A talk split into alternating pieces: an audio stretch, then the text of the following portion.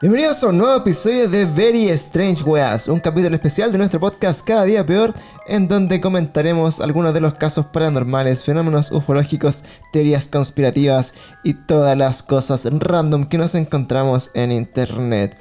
El día de hoy, en un capítulo más especial aún de Very Strange Weas, que vamos a estar aquí comentando con Monse y con Kata, eh, vamos a hacer un Very Strange Weas versión Fashion Edition. ¿Cómo es la, la cosa, Cata? Para que nos cuentes. Very Strange Fashion. Very Strange. Fashion. Este es un pequeño bedside de, de Very Strange Weas. Claro, es como un capítulo especial del capítulo especial. Exacto. Claro. Y cuéntanos, Cata, ¿qué nos vas a comentar en estos eh, Very Strange Fashion? Bueno, chicos, el día de hoy les voy a comentar acerca del asesinato de Gianni Versace. Chan, chan. Ah, puta, iba a, poner un Asesinato, me encanta. iba a poner un efecto, pero Sí. fallé. Oh, Pero, pero lo hice vocalmente. Chan, chan. Chan. Sí, el asesinato de Gianni Versace. ¿Qué les parece, chicos? Maravilloso. Nosotros lo único que tenemos como de referencia de esto es eh, esta como docuserie que vimos en Netflix que es de... eh, se llama American Crime History. ¿Sí? Exacto. sí. Y ahí vimos el, el capítulo dedicado al, al asesinato de Versace. Y de hecho nosotros sin cachar mucho del mundo de la moda y nada, encontramos re buena la weá. Encontramos que era súper bueno el capítulo. Y es súper bueno el Sí. actor principal. Y el actor que, que protagoniza... Es que Darren Criss. ¿Cómo se llama? Y ese hombre. Darren Criss. Darren Criss. Claro, el, el weón era brígido, seco en, en la- en la Mm. serie. Es muy buen actor. Y de hecho eh, actúa tan bien como gay que yo pensé que realmente era gay hasta que me di cuenta que justo se estaba casando como... Está se- casado, sí, Sí. justo en esa línea Y en temporal. Glee si también era. Su personaje era gay, po. Entonces, como Él que a uno le hace de gay. Siempre, it's always gay, pero no lo es, en el mundo real. Así que eso, Cata, cuéntanos de este caso, cuéntanos, eh, ¿cómo se llama? Todas las, los pormenores, cuéntanos quién es Versace, porque a veces nosotros... sí. yo solo me acuerdo que eh, se follaba a Ricky Martin, pero no, no, no acuerdo mucho más que eso, así que no- nos puedes ilustrar de este mundo de la moda. Ahora, el contexto, pues, Cata, cuéntanos por qué vamos a hablar de casas de moda. Bueno, para contextualizar un poco, les quiero contar un poco acerca de la vida de Gianni Versace y quién es Gianni Versace.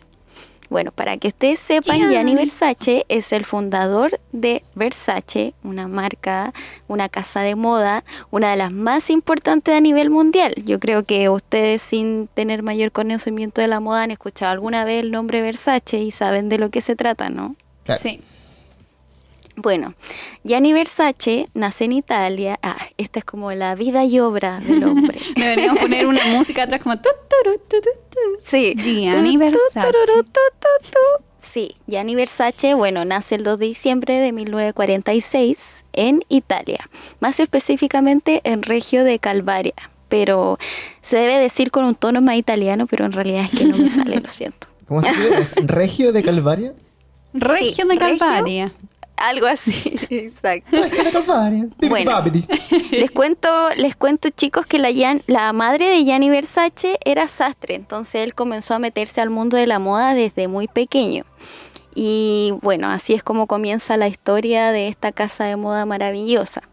Esta es una empresa familiar hasta el día de hoy y él vivía con sus tres hermanos porque antes cuando él era pequeñito al nacer tenía tres hermanos quienes eran Donatella Versace, Santo Versace y Tina Versace.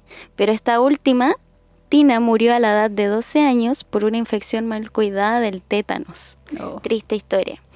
De hecho, en la serie de American Crime History hacen como un guiño en el que el personaje de Versace dice que él no creía, no creía que las enfermedades te llevaran a la muerte hasta que le pasó eso a su hermana.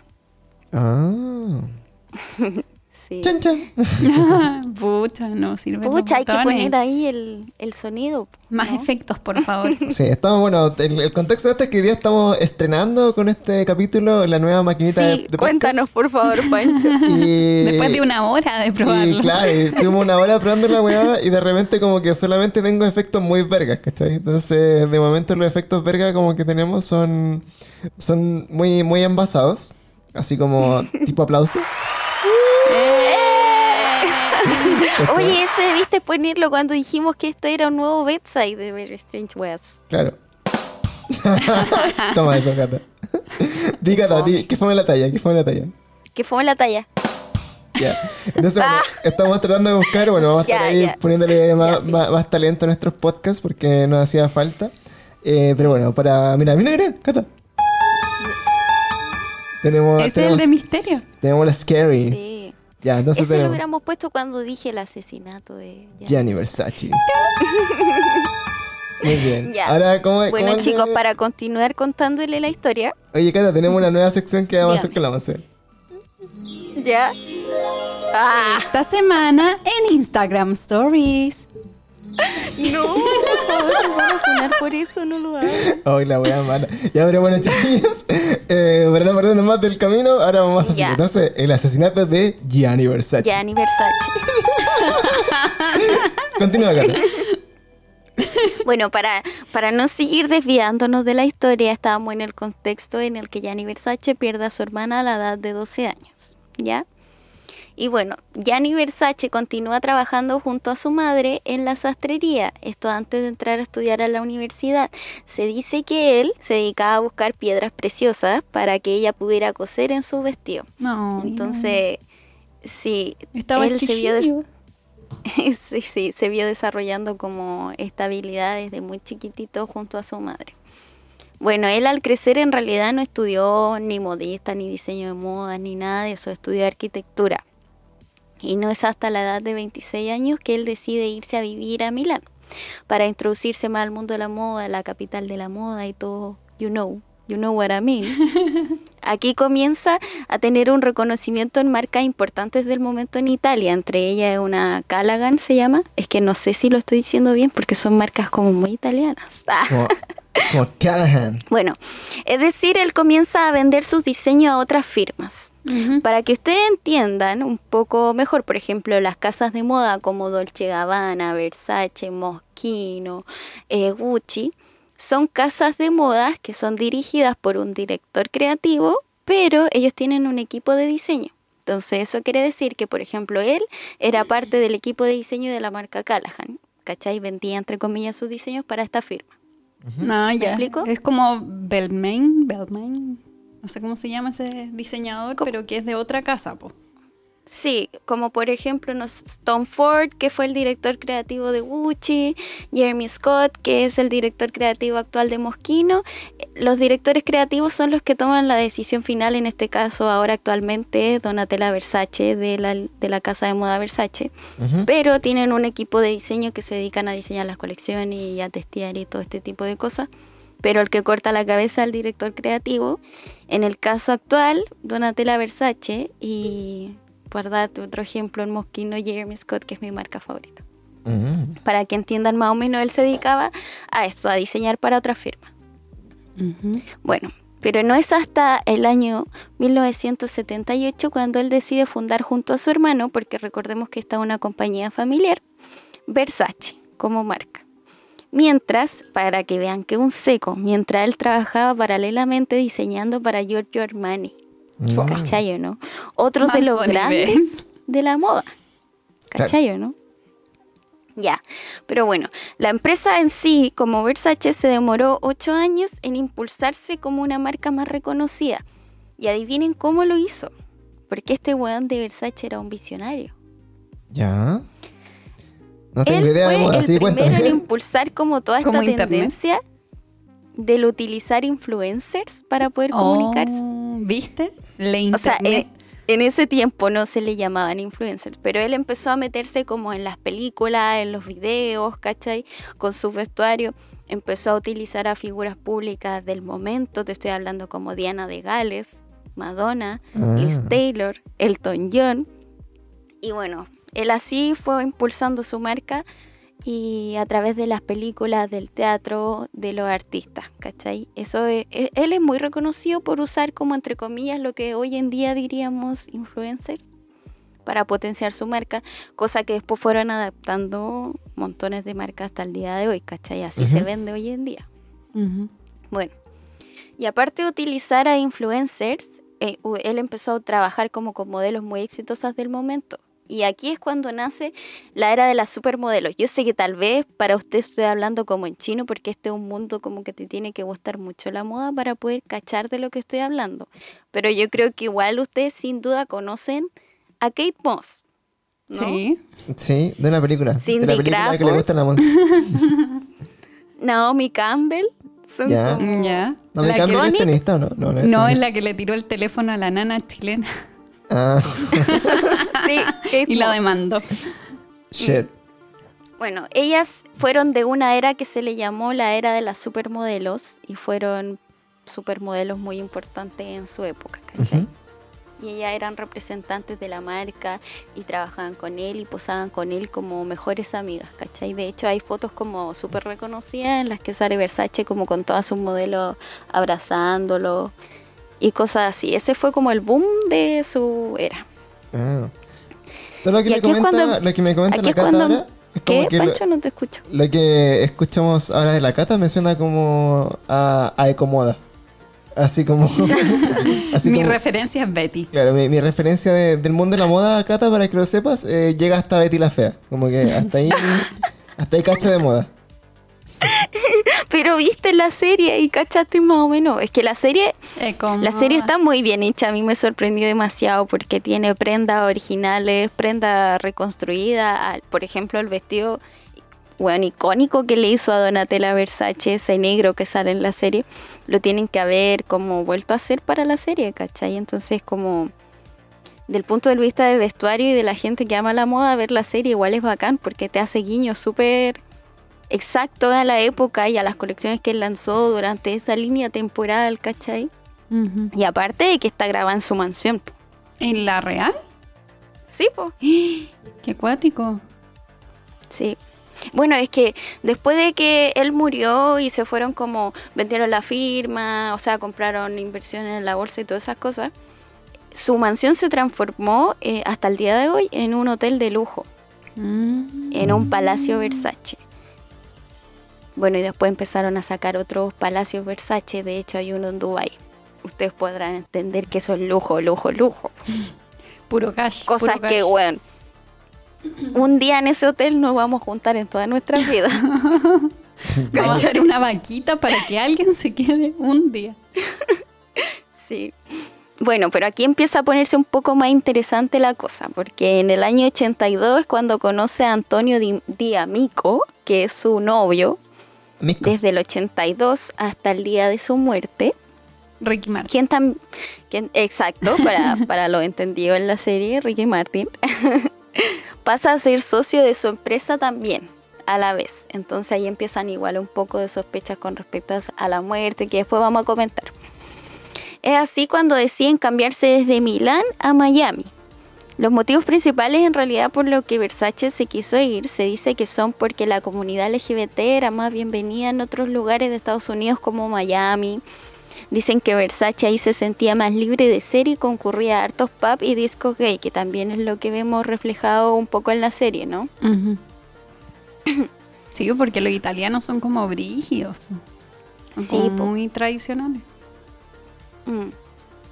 Bueno, y en, en Miami es donde estaría ubicada su mansión, que es la que todos sabemos que fue donde ocurrió el incidente, que está, o- está ubicada ahí hasta el día de hoy, como les dije ahora, un hotel de lujo, y es donde grabaron la serie originalmente.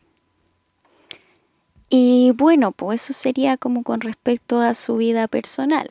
Eso es les quiero dar un, les quiero dar un easter egg Versace. de que, por si no saben, en el 2018 Michael Kors Holding compró Versace y ahora pertenece al holding de Michael Kors. ¿En Ese serio? Está forradísimo. Oh. Hasta los dientes. Es que yo cuando veía Project Runaway y era, Ay, sí, sale Michael Kors. y era Michael Kors uno de los jueces, yo decía, Sí, ya, pero que es como súper piola el viejo, ¿cachai? Sí, y pensar que es dueño ¿él de es Michael todo, Kors? cuático. Sí. Es bueno, un a buen mí no me, yo no soy fan de Michael Kors, no me gusta para nada, pero buena onda que sea millonario. Ah, Bien por él. bien por él. Sí, no, de hecho les quiero contar otro easter egg que a mí me gusta demasiado, la historia que hay detrás del logo de Versace, ¿cachai? No sé si me estoy yendo muy en la ola, es que ustedes saben que a mí me gustan estas cosas. Sí, cuéntanos todo. Es tu sabe cómo capítulo, me pongo. Cata, así que puedes andar lo que quieras. Es como un, parecido como una moneda, ¿o no? Y que tiene como La- una cosita adentro. No, es efectivamente es como una moneda, pero es la cara de Medusa. Ustedes conocen, yo supongo la Mm. historia El de mito Medusa. Así es. La Eh, leyenda de que si tú la miráis que hay petrificado. Claro, te convertía en piedra. Mm. Exacto. Entonces la intención de Versace de poner a Medusa es que él, tú podías mirar como un diseño que hacía él y quedar cautivado. Entonces por eso el logo de Versace es una medusa. Qué impactatres. cuático. Sí, y no sé si ustedes conocen las colecciones y un poco del trabajo de Versace, es realmente increíble. Nada, cuéntanos. Y, a- y ahí te hace mucho sentido eso de Medusa, porque tú quedas así peinado para atrás porque su trabajo es maravilloso. Y bueno, hoy existe mucho bed size de Versace. Pues existe Versace Beauty, los hoteles como le dije, que están estos hoteles de lujo que se llaman Palacio Versace, así como con voz de italiano le hace. Ah. en Dubái, en Italia, y también sacó una línea Home Versace. ¿Cachai? Eso, ¿no? Decoración que ni con eso. nuestras vidas podremos pagar. Como casa idea, dices tú. Sí.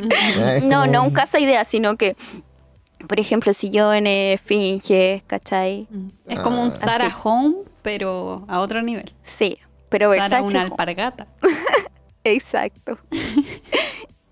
Bueno, y eso sería con respecto a, a su vida personal, su obra y su historia y lo que hizo con Versace. Ahora es cuando nos adentramos a la parte oscura, Ah. que sería el asesinato de Gianni Versace. Me encanta. Y es ahora cuando el Pancho pone el ruido. Espérate. que Estaba sin volumen. Maravilloso. Bueno chicos, el asesinato de Gianni Versace ocurre la mañana del 15 de julio de 1997, es decir, que esto fue hace 23 años. Chananán. El Perdón, que tengo pocos efectos Estamos para... medio Sí, descoordinados. tengo Sí. pocos efectos para ambientar tu historia, Gata, pero voy a hacer lo mejor Pero- posible. Ya. Vamos que se puede. Bueno, el asesinato de Gianni Versace ocurre afuera de su mansión y este es efectuado por un trabajador sexual conocido como Andrew Cunanan, quien tenía 27 años en ese entonces. Uy, qué chiquito. Sí, y él asesina a Gianni Versace de dos tiros, uno que le da directo en la nuca y otro que le da en el cráneo y sale por su cara, matándolo en el acto. Oh. Esto lo hace posteriormente a haber asesinado a cuatro hombres anteriormente.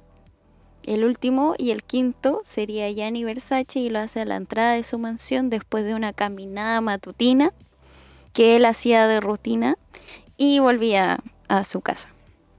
Bueno, se dice en realidad que Gianni Versace no tenía ningún problema, por ejemplo, con sociabilizar con los vecinos. Por eso él había hecho esa rutina de salir a caminar todas las mañanas, de comprarse el café, de devolver, saludar. De hecho, me da mucha risa que en la serie hacen como un guiño de cuando la gente se va a parar afuera de la mansión a querer hablarle así, y él así como súper buena onda. Hola, no, váyase, que esté bien. Como que, Cuídese. Hola, voy a la esquina a comprar pan y vuelvo. Sí. No, pero eso, pues entonces él ubicó su mansión justo a las orillas de la playa, ¿cachai? Entonces todo el mundo que pasaba por la playa podía en realidad ver ahí la mansión, bueno, puede hasta hoy, ver ahí la mansión y, y eso hizo también que el asesinato de él fuera muy público, porque esto fue, bueno, así como en la vereda, no sé, de la Alameda, donde pasa todo el mundo y todos podemos ver lo que está pasando. Claro. Bueno, este tipo le impacta esos dos tiros en la cabeza de- desde espalda porque Gianni Versace se encontraba en ese momento abriendo las puertas de su mansión. Y es ahí cuando una vecina, una transeúnte en realidad, no se sabe si era una vecina, es testigo de todo esto y decide llamar a la policía para informar de que este weón está acaba de matar a Versace afuera de su casa. Bueno, y el problema principal de todo esto es que se hizo muy mediático porque las personas se empezaron a acercar, el morbo, a sacar fotografías de él, a venderla. No, Y también lo que me llama mucho la atención de la serie, que está muy, muy bien realizada, que ellos recrearon la escena del crimen tal cual ocurrió en la vida real, hasta, hasta la hawaiana Versace que había dejado tirar ahí cuando se murió, la pusieron. Cuático. De hecho, una de las cosas Sí. que encuentro acá en esta serie, porque esta es la segunda temporada de- del American Crime Story, ¿cierto? Sí, Es la primera, la del caso de O.J. Simpson. sí. Era acuático. Entonces, eh, si no conoces esta serie, está, está disponible, disponible en Netflix y eh, recrea como casos reales de, de crimen real, en el fondo. Mm. Y, y es bacán porque, eh, como dice la Cata, tiene mucho detalle. Pues de hecho, el caso de O.J. Simpson, la weá era calcada. Así era todo igual también, así como, eh, como era el caso en, en- en la corte, cómo eran la- la- las pruebas, cómo lo vivió la gente. Ujú. Todas esas cosas eran muy, eh, muy iguales. Entonces, en este caso, claro, nosotros somos, estábamos menos familiarizados con el caso de Versace, pero eh, por lo que dice la Cata, también fueron muy así como Mateos para replicar la escena y todas esas cosas. Y sí, pues y como les digo, no solo la escena, sino que también onda todo lo que es el vestuario, la ambientación, ¿cachai? Y los looks con los que sale Donatella Versace. Entonces, para uno que le gustan estas cosas, es como que veía esa serie y flipáis de lo bien hecha que está. No, oye, esto es una wea super naquer, pero cuando, por ejemplo, recrean la escena en la que, en que lo intentan de reanimar ¿Ya? y cortan, cortan, weón, con una tijera por la mitad la polera Versace, me llegó a doler el alma, weón. Pero es que había que revivirlo. "Weón, ¿Cómo hicieron eso? Así. Yo decía entre mí, oh, supongo que esto haya sido en una toma, ¿cómo hacen eso? ¿Cómo, cómo cometen ese crimen? Para decir que era como una polera original de Versace la que cortaban. Sí, pero- po. Hay alguno que ¿cachai? ropa. Cortaron una Brígido. bolera original de Versace y yo me cago. Me llegó a doler la guata, así fue como intencional. Lo hizo mi cerebro automático. Hermoso. Bueno, rígido. Es como, no sé. A la gente le gusta ver tecnología y ver esos videos en los que revientan los iPhone nuevos. Así de estresante fue para mí.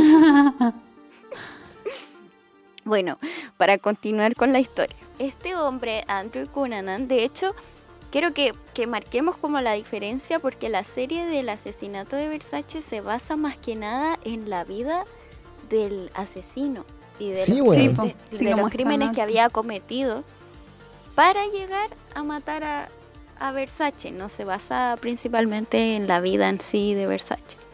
Sí, pues de hecho es como muy poquito el tiempo que muestran a Versace en sí.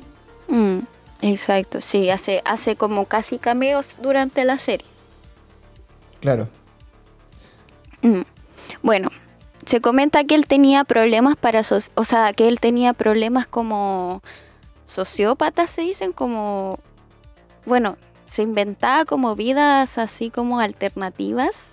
Este psicópata Andrew Cunanan, que fue el que mató a Versace y a estos otros cuatro tipos, de hecho, dentro de esos cuatro tipos que mató anteriormente, hay otro que también es conocido, que se llama Jim Miglin, que era un inmobiliario famoso. Mm, No sé si ustedes cachan, ¿eso es real? ¿Es real? It's Ocurrió real en la shit. serie y ocurrió en la vida real. El que muestran que mata como en un hotel. No, el que mata casa en, su casa. Sí, que tiene una casa muy brígida. Mm, Verdad. Mm. Cuático. Bueno, y se dice que este tipo era un acompañante, po. Entonces él se juntaba Es y se rodeaba escort. con gente poderosa para tener como poder adquisitivo. Bueno, en realidad sería como lo que conocemos hoy como sugar daddies. Mm, Ajá. Como que él elegía a personas mayores que él, gays obviamente, para complacerlos sexualmente y que ellos lo mantuvieran. Claro. Sí, y se dice que luego de todo esto él quiso como a modo de venganza asesinar a todas sus víctimas. mm. Mm. Pero los Bueno, quería aquí- asesinar porque ya había estado con ellos o era así como en venganza de que no lo pescaron. Sí, eso es, es que en realidad es ambiguo porque como él se suicidó, el asesino, Hubieron muchas cosas inconclusas que también fueron, por ejemplo, en la serie algunas cosas fueron recreadas como la como se creyó que pudieron haber pasado según los testigos. Pero tampoco se asegura que hayan sido muertes de venganza en sí, ¿cachai? Bueno, pero el misterio comienza principalmente por la actitud que tomó la policía frente a este caso. Porque cuando Andrew Cunanan cometió los primeros delitos, él ya estaba, estaba avisado, como en todas las policías, que este hombre estaba siendo uno de los más buscados con su fotografía. Pero hubieron, hubieron muchas llamadas al respecto de gente, de hecho de una persona que le hizo un cambio, que en la serie lo recrean de la misma forma. Él fue a cambiar una moneda de oro a una casa de cambio que le había robado a este otro multimillonario que acababa de matar. Él ya siendo uno de los más buscados, con su nombre original va a cambiar la moneda. La persona llama a los pacos y los pacos le dicen así como, no, no podemos ir ahora porque estamos haciendo algo más importante. ¿Cachai?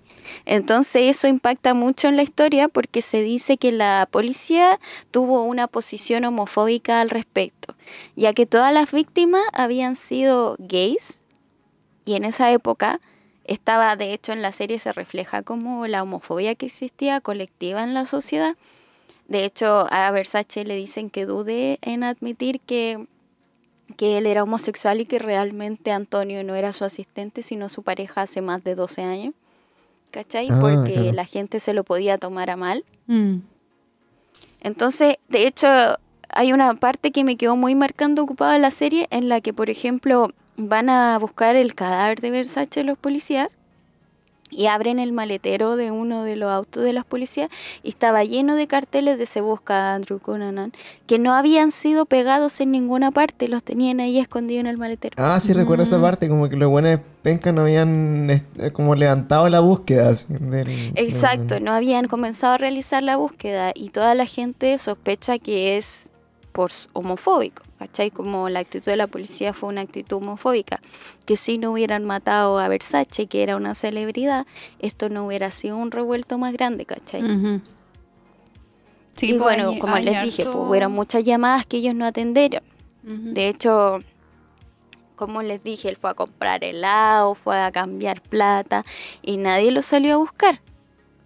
No sé, no sé es- si a ustedes le hizo un poco de referencia la actitud de este tipo, por ejemplo, de medio psycho con esos trastornos de personalidad que inventaba historias sobre su vida, que trabajaba en la bolsa y qué sé yo. ¿No les recuerda a alguien que ya hemos hablado anteriormente? Oh. Yo apenas vi como la actitud de este psicópata, yo dije, Jeffrey Epstein. Ah, Jeffrey Epstein, dices tú.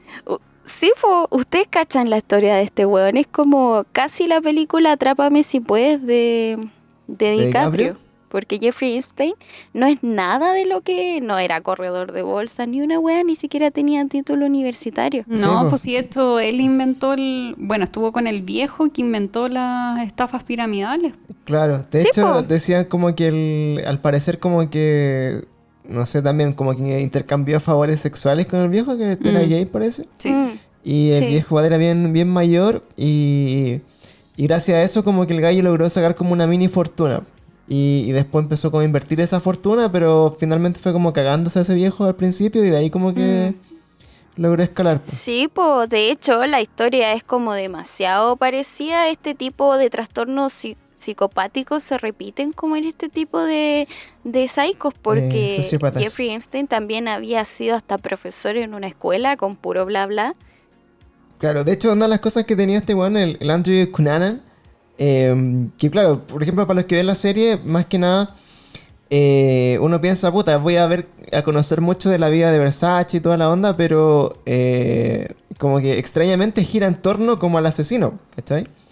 Sí, Entonces es súper interesante porque, bueno, el primero, el, el gallo que hace el papel, que, bueno, increíble, de verdad, como que el buen Sí, Eh, se ganó un premio de hecho Darren Criss. Claro, como que generáis demasiada empatía con el weón, así, ¿cachai? Es como loco, bueno, actúa tan bien que es como bacán que esté matando a gente casi. Y, mm, y lo que hacía este gallo, bueno, lo que recuerdo yo de la historia es que está muy marcada su infancia porque era como de, un- de una familia media humilde. Y esa familia como que por alguna razón en algún momento le, le empezó a ir bien y como por y siempre como cuidando un poco la apariencia y como tratando como de aparentar siempre un poco más. Este gallo empezó a ir a un colegio privado, me acuerdo. Sí. Y, y en ese colegio se rodeaba con hueones como que eran cuiquitos.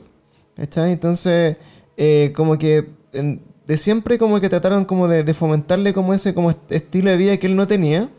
Y después, Exacto, y- como el aparentar. Claro. como el gusto por y el weón después como que quedó enganchado de eso y cuando terminó, bueno, entró a estudiar porque creo que el weón también era como inteligente, el weón de verdad como que era, era como, era Mateo y todo, pero como que el weón prefirió siempre irse como por el mal camino. Por el camino fácil. Pero. Claro. pero es que igual es como típico de este tipo de psicópatas que son súper inteligentes, pues, ¿cachai? Claro, pues entonces, weón, Saben de todo un poco, te saben embol- embolinar la perdida ahí. Hizo trabajo en diseño de ambiente, hizo un montón de cosas Andrew Cunanan, el asesino, ujú, para Ujú. contextualizar, que no tenía ni idea, ¿cachai? Era solo bla bla. era claro. De hecho, me, recuerdo que en el perfil que ya hemos revisado en algún momento, eh, se hablaba mucho de que era como un, un mentiroso patológico. Así Mm. como un que era muy, Mm. muy bueno para mentir y para eh, engrupir a la gente. Pues de hecho, la- las víctimas de, de él, que, que eran estos cuatro hombres, eran todas personas así como mega hipermillonarias, así como buenos que eran demasiado acuáticos. Sí. Y el gallo se lo engrupía, le inventaba historias, después como que... eh, por ejemplo, había un viejo que, que, que se metía así como a su casa, como llegaba de la nada, recuerdo, así como que casi que como que se había vestido por una fiesta que había en su casa y bueno, y conoció al hueón, así como... Mm, sí, po. Entonces, Así, tal cual. eh, era recuático como esa abuela que tenía. Y después lo, lo que sí, eh, nunca me calzó mucho ni, ni- ni me cerró bien por, por qué mataba a los gallos. Como que el weón, eh, como que, no, no sé si era como porque les cortaban la plata o una wea así, pero como que finalmente No. el weón se desquiciaba y se lo piteaba. Sí, pero, o sea, es que se dice más que nada, de hecho de eso quería hablar ahora. Se dice más que nada que una de las primeras teorías por la cual él, él empezó a asesinar a estos hombres es porque tenía una rabia acumulada porque por contraer el SIDA y él no sabía cuál de todos sus amantes se lo había contagiado. Entonces él habría Mm. empezado a asesinar a todos los hombres con los que había estado. Cuático, porque ahí tenéis como una, Una causa. una real. causa. Sí. Sí, de hecho en la serie en el primer episodio se hace un guiño porque se ve él como mirándose una herida y enojado, así como gritando y la cuestión, antes de matar a, Gianni Versace. Pero al final, ¿él tuvo una relación con el Gianni Versace o fue...? Es que Como eso que él es lo siempre que- quiso tener lo, una es lo que relación quiero con contar a Ah, ya, continuación. sorry, porque spoiler, eh, porque lo que se dice también, como les dije, es que él había contraído el SIDA, etcétera, etcétera, y por eso había matado a esta persona. Pero la autopsia arrojó que él era VIH negativo. Mm. ¿Cunanan? Cunanan, sí, el asesino. Entonces Wow. todas las cosas, todas las teorías que la policía cree que tiene, se empiezan a refutar. ¿Cachai? Qué mierda. Sí. Entonces él, él ya decían que lo hacía por venganza y todo eso. Pero aparte, la familia de Versace niega hasta el día de hoy que él haya sido portador del SIDA. Si bien es cierto, él estaba enfermo de algo, la familia declaró que él luchaba contra un cáncer, pero fue como algo así muy ambiguo, como Ujú. Sí, Versace está enfermo, lucha contra un cáncer y punto. Nunca más se habló del tema. De hecho, si tú querés buscar noticias, tenéis que ultra indagar para saber qué enfermedad tenía y lo único que dice es como cáncer. ¿Cachai? y más encima gay. es súper contradictorio porque lo- en los primeros capítulos de la serie te tratan de dar un guiño como de que Versace de verdad es VIH positivo, ¿cachai? Porque primero dice que va al doctor y está con el pololo, que es Ricky Martin en este caso, y Ricky Martin le pide disculpas por haberlo contagiado porque ellos tenían unas costumbres medias como ex- extrañas de relaciones sexuales como de mu- con muchas personas. Ujú. ¿cachai? Entonces se hace un guiño como que si él tuviera, hubiera contraído SIDA. Y el- la pareja le dice, perdóname por haberte hecho esto, pero después en los últimos capítulos de la serie dice que Versace tiene cáncer de oído. Entonces como el cáncer de oído no se contagia, ¿cachai? Claro, perdón. ¿Por qué por dijiste eso en la los primeros episodios? Quizás se la metía por la oreja, moscata, como, como tan inocente. Le hacía una, una cacha marciana. No. Oye, ¿cuántos ¿Qué años pasaste? Tengo 13. Oye, decírmelo, por favor. 13, te creo. Ya, pero Bueno, entonces, entonces sí, vamos. eso es muy ambiguo porque la familia es muy recatada con respecto a las cosas que está, que está declarando. Entonces, como que no hay mucha información más al respecto, hay más especulación que información al respecto. Y yo siento que en ese aspecto la serie es súper acertada porque ellos no tratan como ninguna fake news, como que todo lo que te están contando tiene algún respaldo, de hecho, en la vida de Andrew Cunanan, que es el asesino. ¿Es verdad que el papá era un filipino que se cagó a todo en la bolsa y que se tuvo que escapar del país, ¿cachai? Cuando él tenía 19 años. Y todo esto que te cuentan como de la mala infancia que tuvo, es realidad, ¿cachai? Hay Claro. Y antecedentes. su papá también era como este tipo estafador y mentiroso y que también sacaba plata Exacto. como de, de cagarse gente. Sí, pues, él como que aprendió las mismas malas costumbres. Costumbre. Sí. Sí. Y es, y es Bueno. como, me, me recuerda como el perfil de él, como al Lucas Magnota. El Ah, de. Sí, el de no te metas con los gatos. Sí, es Don't como... fuck with the cats. Mm, porque él igual es, es el mismo tipo de psicópatas que, que no se esconde. ¿Cachai? Que se esconde pero no se esconde.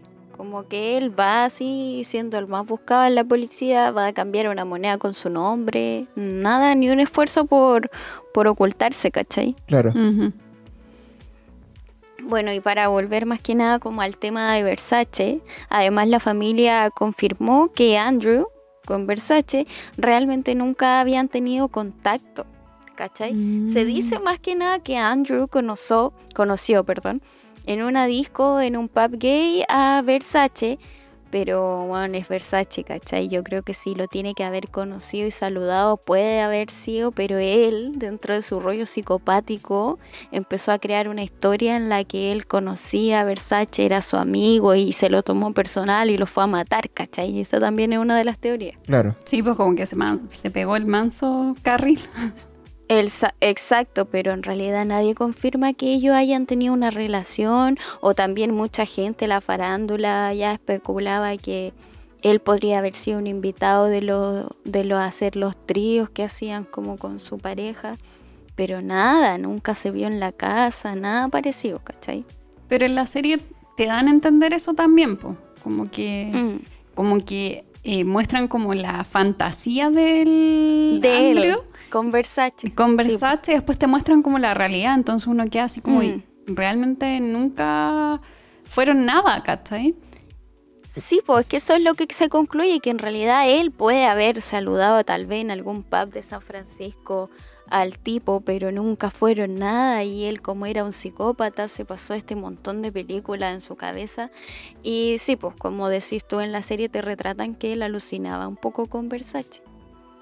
De hecho, las personas que, que eran cercanas a él decían, declararon hasta en televisión, que este tipo tenía muchas revistas, coleccionaba las revistas en las que salía Versace y estaba como muy obsesionado con él, ¿cachai? Mm. Y siempre hablaba de él, como se ve en la serie. Claro, hacía como el- como el- eh, que yo voy para allá, que yo voy para acá, que lo ayudo en esto y estaba puro alucinado. nada, sí, pues eso se llama, es como el, el name dropping, así como, no, si yo soy amigo de este weón y todo el rato que, puta, Mm. casi que nadie, nadie cree que en verdad conoce al weón, pero a todos les dice que es como casi que su amigo íntimo.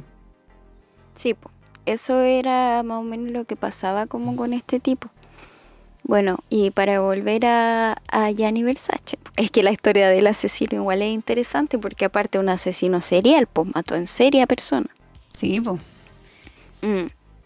Bueno, pero una de las teorías que dice, porque ya que, ya que este asesino Andrew no se ve como enlazado con nada con Gianni Versace, nació una teoría que nace a partir de la escena de la, de la escena del crimen de Versace, de cómo encontraron a Versace. Y esta teoría tiene que ver con la mafia italiana. Mm. Dicen, dicen que a él lo puede haber mandado a matar a un líder de una mafia italiana, ya que en la escena del crimen se encuentra su cuerpo tendido y al lado una paloma blanca.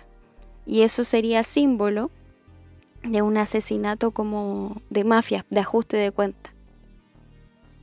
De hecho, en la serie retratan la escena del crimen y al lado muestran a la paloma blanca en la toma. Ah, claro, Pero es como una paloma, un pájaro. como volando en, en cámara lenta. ¿Cierto? No, una paloma blanca muerta al lado de él. Ah. Un pájaro. Pero ¿y eso era, esa paloma era de verdad también? O sea, era- estaba, estaba como en la escena del crimen real la Estaba paloma. en la escena del crimen real.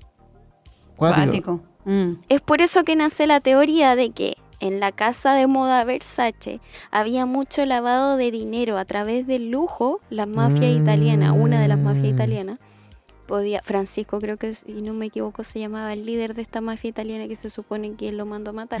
Francisco Podía la- Rojas. Podía lavar dinero a través de, del lujo.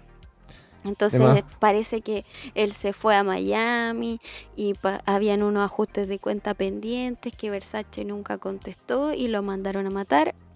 Y bueno, existe esto de la paloma ahí y este tipo de evidencia como media encriptada de que podría haber sido un asesinato de ajuste de cuenta. Puede ser, pues porque Mm. igual en, en como los imperios de moda se mueve demasiada plata. Mucha plata, imagínate que bueno, un cinturón cuesta 3 mil dólares. Sí, pues ahí podéis lavar, pero como quieras la, Qué guático, sí, pues. la plata. Sí, pues entonces, bueno, en la escena del crimen, como les dije, se encuentra esta paloma y ese sería como un símbolo de, de que fue un crimen de la mafia, ¿cachai? La mafia. No me salió italiano. Sí, bueno, y la siguiente teoría, que esta teoría un poco como que a la gente supuso y lo andaba diciendo. Ustedes después como me dicen nosotros. lo que opinan, como, Claro. es como el chisme. Esto es como Es si como nosotros hubiéramos estado ahí en Miami ese día y hubiéramos visto así como, no, yo creo que pasó esto. como- No, yo creo que este se metió con este. Sí, pues, como lo hacemos con todos nuestros argumentos en general. Eh, sí, esta teoría es como la más... mm, yeah, no te creo tanto. Pero se diría que el asesinato fue un crimen pasional. Es decir, Andrew Cunanan, Cunanan, ¿ya? Fu- fue a matar a Versace porque él había sido invitado a estas ciertas prácticas que hacían como de tríos con, con Antonio, Ricky con Martin. Versace, y él... no confundas con Ricky Martin, si no la gente no va a cachar. Vean la serie. Si no saben por qué decimos Ricky Martin, vean la serie. Si quieren ver, Vean la serie. Si quieren ver el potito a Ricky Martin, ahí, ahí lo pueden ver. Uy, se le ve todo, no solo el poto. Ah, se le ve la Kiko también. Pueden vérselo. La que colgue. bueno, se dice que también podría haber sido un crimen pasional, como les dije, ya que una de estas malas prácticas hubiera salido así como mal, por así decirlo. Y Andrew Cunanan se, se puede haber enamorado de Antonio, y es por eso que decide matar a Versace, ya que estaba entre medio de su amor imposible. Ah. ¿Cachai? De hecho, también, también hay otra teoría que esta yo ya la encontré así como no te creo. Porque fue como. Dice la gente que ese día Versace había salido a comprar revistas con 1.200 dólares en su bolsillo y que habría querido Cha. asaltarlo. Pero es imposible porque le pega los disparos y sale corriendo. De lejos, po. no. Sí, como al otro lado de la calle.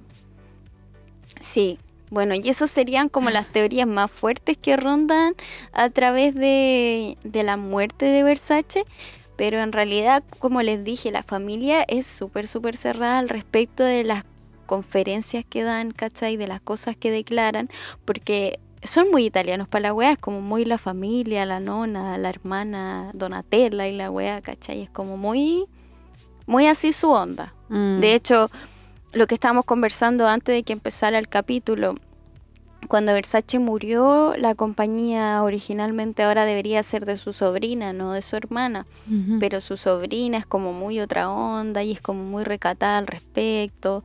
Y bueno, ahí están los problemas de los millonarios. ¿Viste? ¿Qué querés que Los millonarios también lloran. Sí. También hay una teoría que esta ya es como no la creo, porque en verdad eran súper buenos en familia, pero se dice que Donatella podría haberlo mandado a matar. Ya que en el testamento de Versace decía que el 50% de la compañía y la persona que se debería haber- hacer cargo de la compañía al cumplir la edad de 18 años sería su sobrina, hija de Donatella. Pero como esta era menor de edad en ese entonces, la compañía iría directamente a manos de Donatella. Mm. Guático. Entonces la gente insidiosa cree que Donatella podría haber matado a su hermano para hacerse cargo de este imperio. Que no era un imperio muy chiquitito. No, para nada chiquitito. Qué guático. Bueno, y esa fue la vida y obra de este maravilloso diseñador que terminó tristemente asesinado. Bueno, tuvo ¿Qué dicen, terriblemente acuática. ¿Cuál hecho, teoría van ustedes? Yo creo, mira, de hecho, una de las cosas que recuerdo haber leído harto es que donde este weón, eh, Andrew Cunanan, fantaseaba tanto como con esta, como con los ricos, los famosos, la vida fácil. Eh, una de las teorías como del, del FBI, creo, como en- en que se habían también planteado, es que finalmente como este gallo que era Versace representaba todo lo que él nunca iba a poder ser, ¿cachai? Mm.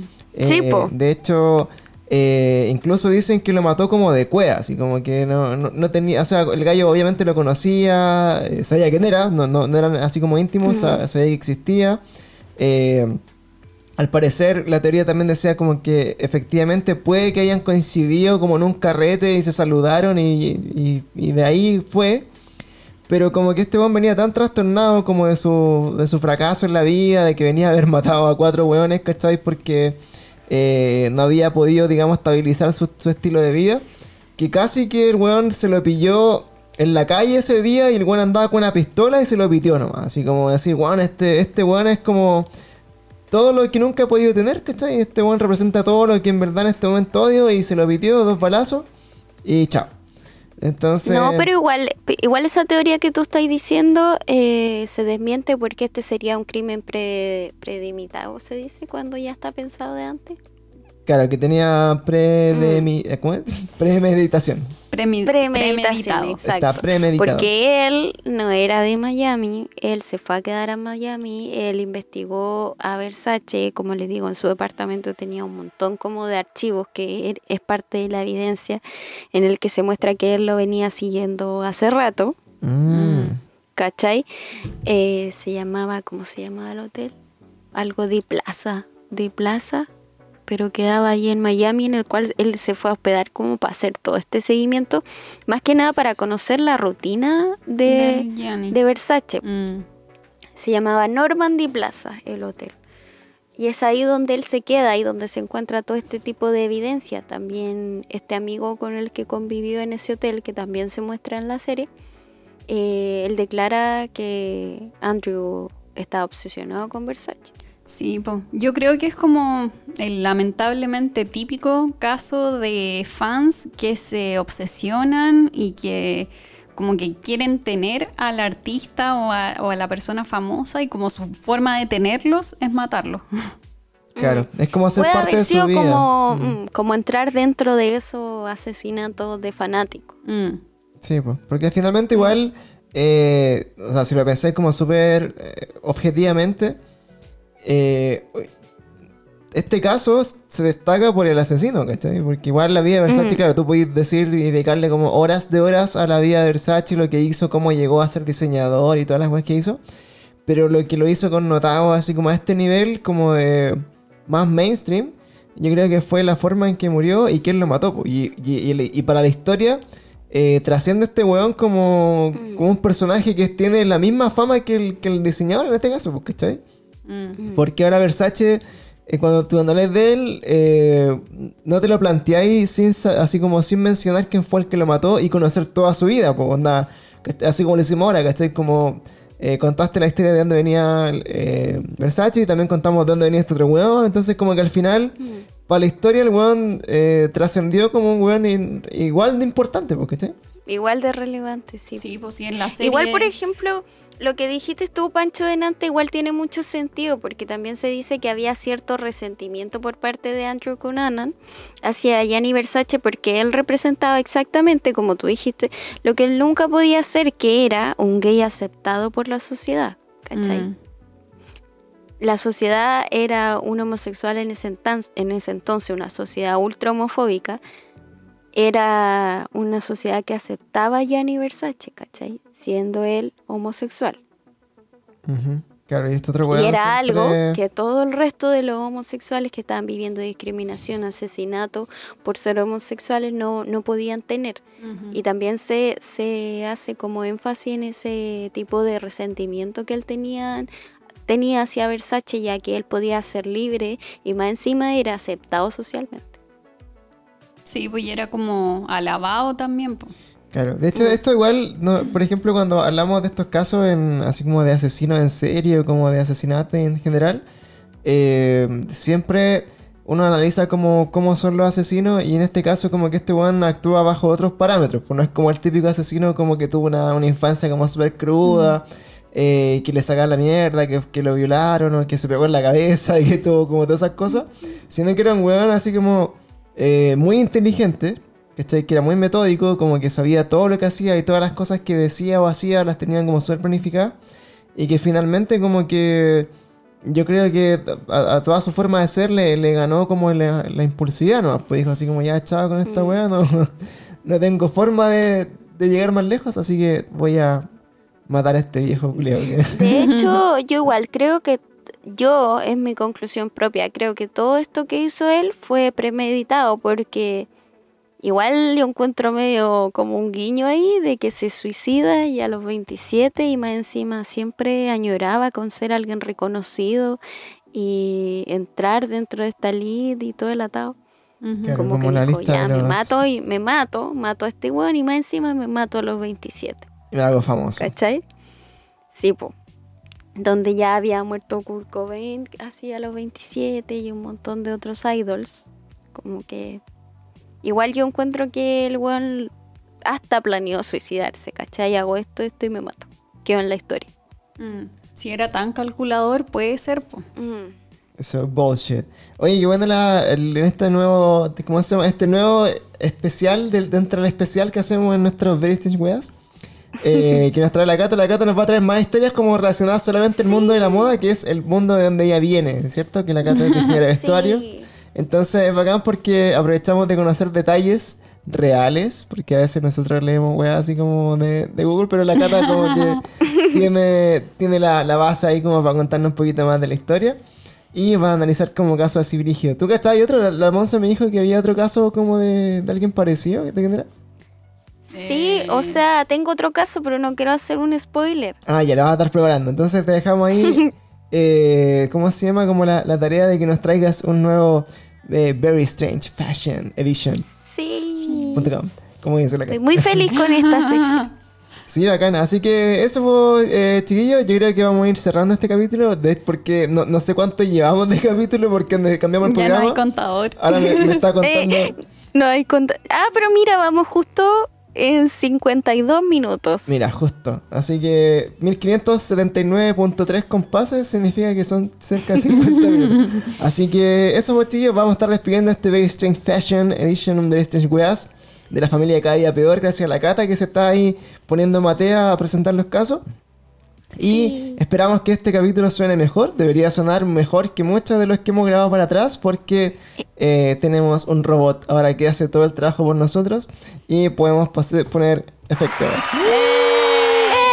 Así que estamos con eso. Oye, este capítulo es muy especial porque Sí. estamos estrenando un bedside y estamos estrenando el pad. Sí, pues, toda la weá. Estamos ahí con, con todos los sonidos, con todas las No. cositas. Y es cuático que... me emociono mucho con esos aplausos. Es como, ah, Sí, es como muy. La gravía. Así que eso pues chicos, muchas gracias por eh, acompañarnos nuevamente, por estar con nosotros en este Very Strange Weas. Y cualquier cosita recuerden que vamos a estar en los próximos capítulos, ya tenemos listos los capítulos donde nos están contando sus historias, hay historias más de fantasmas, historias de duendes, hay historias de apariciones misteriosas. Y Ay. que no le hemos querido contar así como de la nada porque hemos preparado los capítulos buscando cositas. Así que no sientan que los hemos ignorado porque sus capítulos vienen y vienen buenos. Así que si tienen también experiencias Exacto. con cualquier entidad paranormal, criaturas eh, que son fuera de este mundo, eh, ¿cómo se llama? Cualquier como... Fuera de nuestra Matrix. ¿Criptoide? ¿Puede ser cripto? No, es, es como de la criptozoología. No sé si han, si han visto al Yeti, si han visto al, al monstruo dragonés.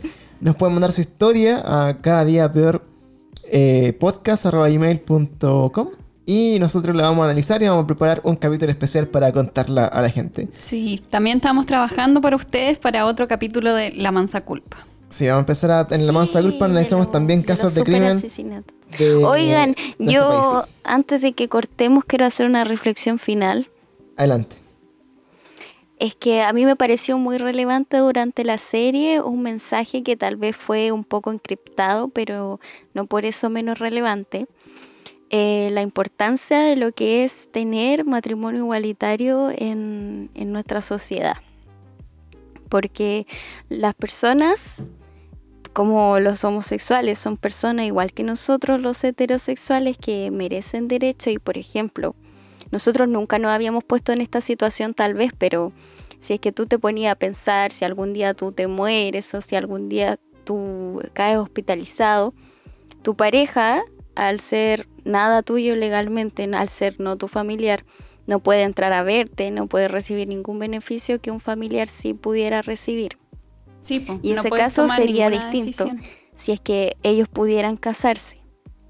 Y eso lo demuestra también en la actitud que se ve reflejada de, de Antonio de Amico, interpretado por Ricky Martin, que a la final Gianni Versace se muere y su vida realmente se acaba, ¿cachai? Porque ellos nunca pudieron o sea, ir más allá en, en, su relación en ese aspecto y, y él se quedó solo vacío, sin nada, porque hasta sin familia, ¿cachai? Sí, pues es la desprotección al final que te da mm. Como el sistema al no, al no tener un papel hecho. Exacto. Entonces yo quiero invitarlo a reflexionar al respecto. Claro, para que aprueben. Matrimonio igualitario. Para que aprueben este 26 de octubre y se cambien todas las cosas que están mal en nuestro país. Amigos, exacto. Octubre. Apruebo. Eso es todo lo que voy a decir. Claro, acá en este podcast todos somos de la prueba. Ahora, si hay alguna persona que no escucha el receso, también lo queremos. No tenemos intención de. No, yo no. Pero aprueba. pero aprueba. No, no tenemos intención tampoco de, generar como divisiones políticas ni weá, pero ustedes saben que eh, toda la vida también es política, así que hay que involucrarse, ir a votar. No, y yo, y yo creo que aquí hay algo mucho más allá, porque no, no es diferencia política lo que se está exigiendo son derechos básicos. Tenemos diferencias éticas en ese caso, no políticas. Oh, se puso la Pero está bien, así, es la, así es la realidad de nuestro país en día de hoy. Así que eso, pues, chiquillos, nos empezamos a, despedir de este eh, capítulo nuevo y esperamos que nos encontremos nuevamente en otro muy pronto. Así que. Casquito de aluminio. Casquito de aluminio. Por favor, el mensaje que no se tiene que olvidar nunca. Que claro, no dejen su, su casquito de aluminio, no lo dejen escondido para que los aliens no les lean el cerebro. Exacto. Al fin lo cubo bien. Listo. Al final. Al final lo cubo bien. Y recuerden que la verdad está ahí afuera, solamente hay que salir a buscarla. Así que nos dejamos en este capítulo nuevamente y hasta la próxima. Chau. Chao, chao. Bye.